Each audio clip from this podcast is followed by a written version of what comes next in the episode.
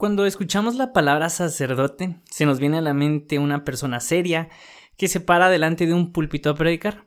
Pero cuando Dios nos llama sacerdotes no es para que nos vistamos de sotana o túnicas, sino para que traigamos su presencia a la tierra. Nosotros podemos ser lo más cercano que las personas tienen de Jesús.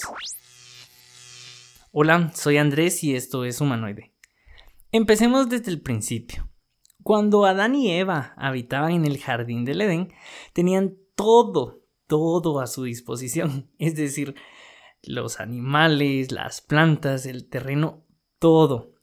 Era un jardín que Dios había creado para habitar juntamente con su creación más grande, nosotros. La intención de Dios era tener una relación personal e íntima con nosotros los humanos. Pero la desobediencia y el pecado los separó de la presencia de Dios. Ellos comen del árbol del conocimiento del bien y del mal y pecan, desobedeciendo lo único que Dios les había dicho que no tenían que hacer. Adán y Eva podían disfrutar de la presencia y comunión que tenían con Dios. Él era su creador, el todopoderoso y dueño del universo entero. Él bajaba y habitaba con ellos. Pero la consecuencia de su pecado fue que tenían que ser expulsados del huerto del Edén que Dios había diseñado especialmente para ellos. A lo largo de toda la Biblia, podemos ver la inalcanzable e insistente manera de Dios por buscar y restablecer la relación que nosotros como humanos perdimos a causa de nuestros pecados.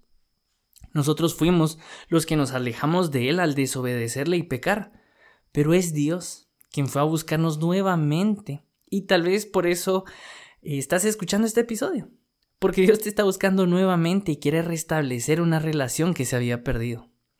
Dios empieza a hablar con personajes como Abraham, Isaac, Jacob, entre otros, para que pudieran guiar a su pueblo y llevarlos nuevamente de vuelta a casa, y tener una relación con él. En el libro de Éxodo encontramos la historia cuando Israel, el pueblo escogido por Dios, se encontraba bajo la esclavitud de los egipcios. Pero la voluntad de Dios no es que ellos fueran esclavos, sino Él quería que habitaran en la tierra que Él ya les había prometido. Entonces Dios llama a Moisés para que libere a su pueblo de la esclavitud. Él no los quería ver siendo esclavos, quería que fueran libres. Entonces envía plagas, abre el mar en dos para que su pueblo pudiera salir de Egipto.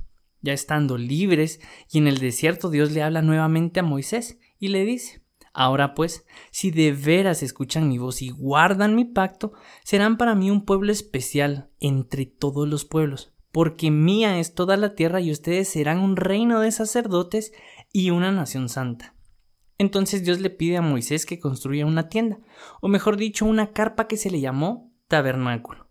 La palabra tabernáculo en hebreo significa tienda de reunión y le dice a Moisés, haz que los israelitas me construyan un santuario santo, para que yo habite en medio de ellos. Deberán construir el tabernáculo y su mobiliario exactamente según el modelo que te mostraré.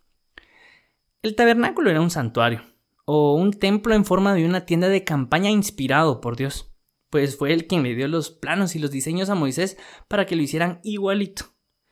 Em, este fue hecho con ofrendas voluntarias y de todo corazón de los israelitas, pero el propósito del tabernáculo era mostrar el deseo y el anhelo que Dios tenía por restablecer su relación con nosotros y habitar en medio de su pueblo. Entonces, el tabernáculo era el lugar donde el pueblo de Israel llevaba sus ofrendas y sacrificios. Llevaba corderos, chivos, becerros, toros y esto era para presentarlos delante de Dios y que funcionaran y que fueran una expiación de sus pecados. Entonces, ¿qué era el tabernáculo? Era una tienda donde Dios quería reunirse con su pueblo y restablecer esa relación que se había perdido a causa del pecado. Él no solo quería tener una relación con Dios, Dios no solo quería hablar por medio de algunas personas, sino él quería tener una relación con todo su pueblo, porque en el tabernáculo la presencia de Dios descendía. Entonces, el tabernáculo era una tienda móvil y fue construido mientras el pueblo de Israel viajaba rumbo a la tierra prometida por el desierto. Ya habían salido de la esclavitud y viajaban a través del desierto para llegar a la tierra que Dios les prometió. Como debían de moverse, Dios le pide a la tribu de Leví que fueran ellos los sacerdotes al servicio de él y que transportaran el tabernáculo. Dios era el que les indicaba cuándo y dónde debían de moverse. Entonces cada vez que el pueblo se movía, los sacerdotes llevaban el tabernáculo, que representaba la presencia de Dios, y cuando Dios les pedía que se detenían, se detenían y las doce tribus acampaban alrededor del tabernáculo. Dios en Éxodo 19 nos llama a nosotros como un especial tesoro y un reino de sacerdotes, una nación apartada. Es decir, que entre todos Dios nos escoge y no somos cualquier persona. ¿Por qué les digo esto y por qué hablo de un sacerdote en el tabernáculo?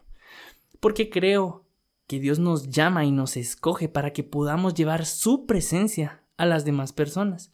Es decir, que cualquier, a cualquier lugar que a nosotros vayamos, se convierte en un lugar donde las personas tienen una oportunidad para encontrarse con Dios. Como sacerdotes, somos responsables de llevar su presencia a donde quiera que nosotros vayamos y se vuelve esa oportunidad para tener un encuentro con Dios. Y si vamos al banco o vamos a un partido de fútbol, es una oportunidad que tienen otras personas para encontrarse con Jesús. Y tal vez nosotros seamos lo más cercano que ellos tengan de Él. Y por eso tenemos que ser buenos representantes y embajadores de su presencia. Primera de Pedro 2.9 dice lo siguiente pero ustedes son linaje escogido, real sacerdocio, nación santa, pueblo adquirido, para que anuncien las virtudes de aquel que los ha llamado de las tinieblas a su luz admirable.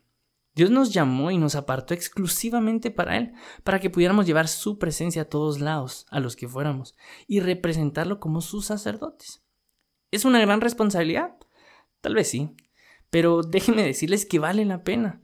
Podemos cambiar la vida de las personas cuando tienen un encuentro personal con Jesús. A mí, en lo personal, me cambió la vida el testimonio de una persona. Él no hizo y no dijo ni una sola palabra, pero al ver cómo se comportaba, se notaba que él portaba la presencia de Dios.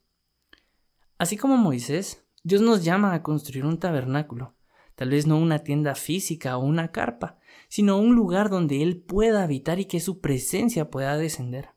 Primera de Corintios 3:16 dice, ¿No saben ustedes que son templo de Dios y que el Espíritu Santo habita en ustedes? Cuando nosotros tenemos una verdadera relación con Dios, Él empieza a habitar en nuestros corazones.